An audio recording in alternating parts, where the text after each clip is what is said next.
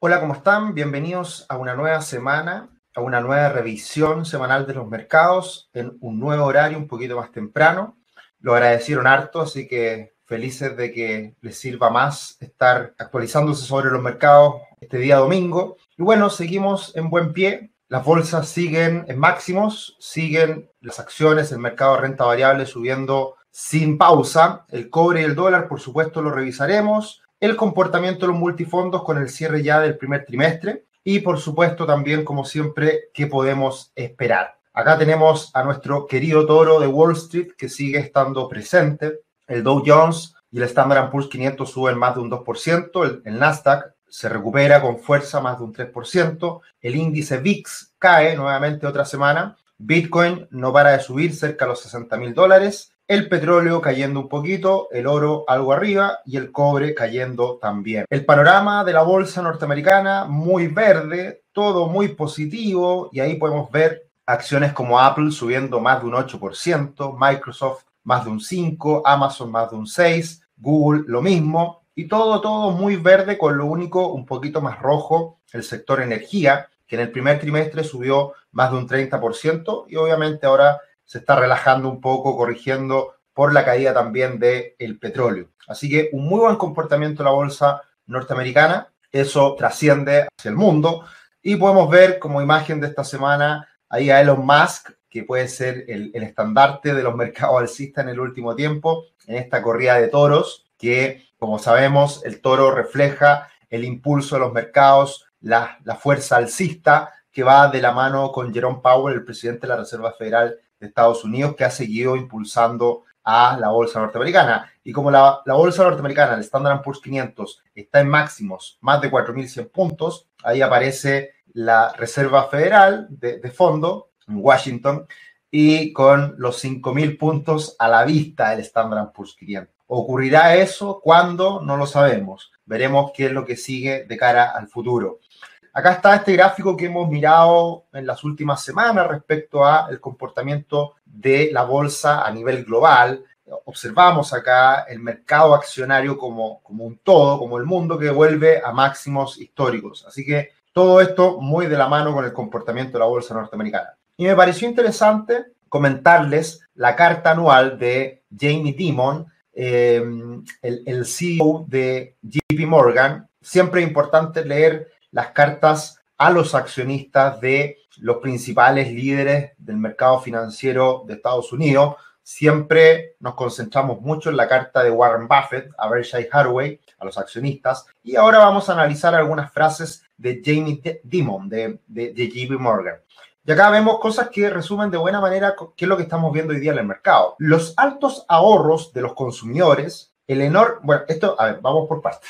Los altos ahorros de los consumidores, ¿cómo? Si estamos en crisis, pandemia. Sí, lo que ocurre es que hay mucha gente que lo ha pasado muy mal, pero la gran mayoría de las personas, particularmente en Estados Unidos y en otros países desarrollados también, y lo hemos visto en Chile también, que hay mucho efectivo, hay mucho dinero en las cuentas vistas, hay mucho dinero en las cuentas corrientes, lo hablamos la semana pasada. El Banco Central de Chile sacó una estadística que aproximadamente un 60% o más de la plata sacada de las AFB está ahorrado. Por lo tanto, los altos ahorros de los consumidores, el enorme déficit, es decir, mucho gasto fiscal, más las medidas cuantitativas de la Fed, a eso le sumamos la vacunación masiva y un plan de infraestructura de más de 2 trillones, podría llevarnos a un momento dorado de crecimiento rápido y sostenido. Ojo, eh, no lo dice cualquiera, y esto es lo que precisamente está impulsando los mercados. Este crecimiento sostenido llevaría a un aumento progresivo de inflación y tipos de interés por lo que hemos leído en las últimas semanas de los grandes research a nivel global, ven que va a venir inflación no ahora, sino que en algunos años más,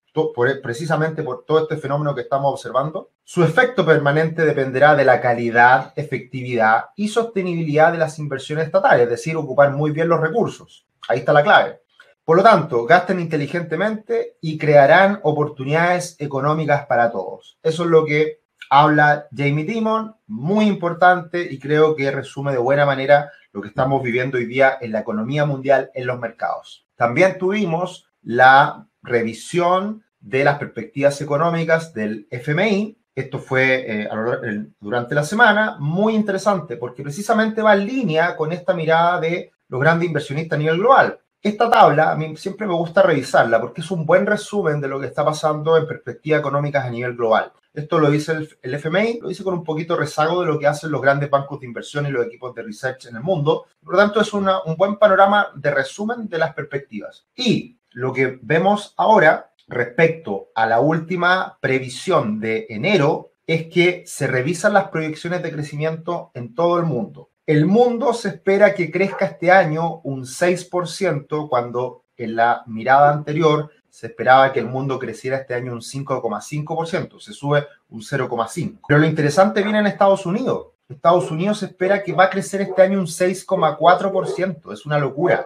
Teniendo en cuenta que el año pasado se contrajo un 3,5%, va a subir muchísimo y va a recuperar niveles previos a la pandemia. Muy importante. Esta es una revisión de un 1,3% respecto a la perspectiva anterior. Entonces, la verdad que en todo ámbito se mejoran mucho las perspectivas y se espera un gran crecimiento económico para este año. Eso es una realidad. Y vuelvo a insistir, ¿cómo es posible todo esto si estamos en cuarentenados y ha sido difícil? Bueno, va a llegar un punto con la vacunación, esperemos más temprano que tarde, en que va a empezar a liberarse la economía y el nivel de gasto, el nivel de recuperación va a ser muy violento. Así que eso es lo que se está anticipando. Haciendo un resumen más bonito, más gráfico que también nos entrega el FMI, acá están las proyecciones resumidas. El mundo se contrajo un 3,3% el año pasado, este año se espera que crezca un 6% y un 4,4% el 2022 ya alcanzando una cierta normalidad de cara al futuro. Estados Unidos, las mayores sorpresas, Europa optimista, pero no tanto como Estados Unidos. Ahí sigue existiendo la diferencia entre países desarrollados. Los países emergentes ligados a China, alza de más del 8%. Latinoamérica, un poquito más rezagado para hacer economías emergentes, una contracción enorme el año pasado del 7% y una recuperación más moderada del 4,6%. Sin embargo, Chile se espera que crezca más de un 6% y sin duda destaca en el contexto latinoamericano. Y esto es lo que ha venido ocurriendo en la última década, los últimos años, y se vuelve a repetir. Estados Unidos, la línea amarilla, mejora y mejora y mejora las perspectivas de crecimiento futuro. En cambio, Alemania, líder en Europa, se caen, se caen, se caen las perspectivas de crecimiento futuro. Ahí está la brecha, ahí está el desbalance entre Estados Unidos y Europa. A Europa le ha costado mucho recuperar crecimiento en la última década y está pasando exactamente lo mismo con la pandemia. Así que va, a haber que estar muy atentos si realmente Europa empieza a mejorar. Ha habido un cambio importante en el último tiempo en el actuar de la, del Banco Central Europeo, lo vamos a ver al final, y, y esperemos que Europa también se sume a la recuperación mundial. Eso es muy importante para que el mundo esté más balanceado y haya una recuperación más sólida. Muy importante en los últimos días, eh, Janet Yellen, secretaria del, secretaria del Tesoro de Estados Unidos, presentó un plan para aumentar los impuestos corporativos. Esto era algo, era algo que se sabía, era algo que podía ocurrir. Por lo tanto, eh, es bueno que esto ocurra, porque obviamente hoy día Estados Unidos tiene un déficit enorme, habiendo lanzado la casa por la ventana, literalmente, y por lo tanto ahora hay que recuperar el gasto, hay que generar balances, hay que generar equilibrios fiscales, y eso es lo que está promoviendo hoy día el gobierno de Biden a la cabeza Janet Yellen. Así que creo que se están haciendo las cosas razonablemente bien. Esperemos que en el futuro Estados Unidos consolide el crecimiento que se espera y por lo tanto, esta cifra que vemos acá, que es gigante, es el crecimiento de la bolsa comparado con el PIB, una locura, máximo histórico, más del 200%. El indicador de Warren Buffett pone una alerta acá, porque obviamente esto no se condice, en el sentido de que hay mucho hay, hay, hay una, una bolsa muy cara respecto al crecimiento económico, pero ¿qué es lo que ocurre? Acá también se está anticipando un escenario económico mucho mejor. Entonces, la medida que terminemos este año con crecimiento de más del 6% para Estados Unidos, podría equilibrar esto. Pero acá hay un riesgo, sin duda. Y esto va de la mano con, lo, con el exceso de liquidez, con el exceso de estímulo fiscal. Y eso hay que corregirlo en el tiempo. Veremos cuándo se va a dar. Por supuesto, los dejamos cordialmente invitados para que se sumen a nuestro canal de YouTube. Muchas gracias por los me gusta, muchas gracias por los comentarios y acá estaremos para acompañarlos semana a semana en mayor educación financiera y en apoyo para ustedes en todo lo que respecta a las finanzas personales. También nuestro Instagram, Twitter, arroba tricio, arroba Rubix CL, estamos constantemente tratando de entregar información, contenido. Pasamos al cobre, que sigue en esta fase de lateralización, consolidación de la tendencia, una especie de triángulo de bandera, lo cual nos anticipa desde ya, desde el punto de vista técnico, que podría seguir subiendo el cobre en el futuro. Estamos viviendo una corrección normal después de tantas alzas, pero de acuerdo a esta gráfica es esperable. Además, a raíz del escenario más fundamental, más económico, es esperable que el cobre siga una trayectoria al alza. Muy buenas noticias para Chile. El dólar en el mundo está corrigiendo, pero sigue en una tendencia al alza de corto plazo en forma de corrección que podría seguir en los próximos días. Yo estaría más tranquilo en que el dólar suba a niveles de 94, 95, el dólar index, para de ahí realmente volver a caer. Muchos analistas esperan que el dólar de aquí a un año esté en niveles más bajos. Ese es el consenso y eso es esperable que ocurra. Pero por lo pronto está subiendo, se está recuperando el dólar a nivel global. En Chile vivimos una caída muy importante en la última semana en el dólar. Volvió a niveles de 708, incluso un poquito más bajo. Ahí hay una mínima tendencia al alza que está aguantando ese nivel, pero estamos en una lateralización en el dólar en las últimas semanas y la verdad que se ha contenido el dólar en estos rangos, 700, 740 pesos. Es el nivel hoy día normal y cuando se rompan estos niveles podríamos ver movimientos importantes de cara al futuro.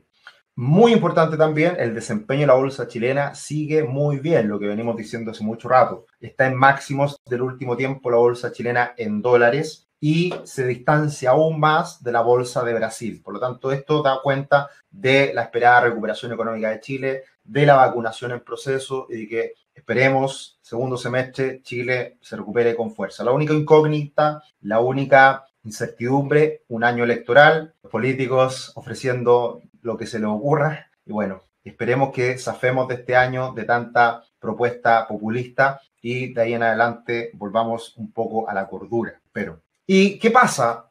No se condice este optimismo a nivel global con los multifondos en, los últimos, en las últimas semanas. Sergio, ¿por qué ocurre esto? ¿Por qué si las bolsas están en máximos, el multifondo A no está en máximos? Bueno, porque el multifondo A, primero, invierte en el extranjero y le afecta la caída del dólar. Y segundo, el multifondo A, de todas formas, tiene que tener renta fija, más o menos un 20%. Por lo tanto, la renta fija que ha corregido fuerte en el último tiempo, más la caída del dólar, tiene al multifondo A sin alcanzar nuevamente máximo histórico. Sin embargo, como siguen los mercados a nivel global, es probable que en los próximos días el multifondo A vuelva a recuperar los niveles máximos alcanzados previamente. La última semana, corrigiendo, siempre hablando que también hay cierto desfase en los multifondos, un par de días respecto a la revisión que hacemos los domingos versus el cierre de mercado los días viernes. última semana, corrigiendo un poquito, la última semana es abril precisamente, así que es exactamente lo mismo que pasó la última semana con el mes de abril.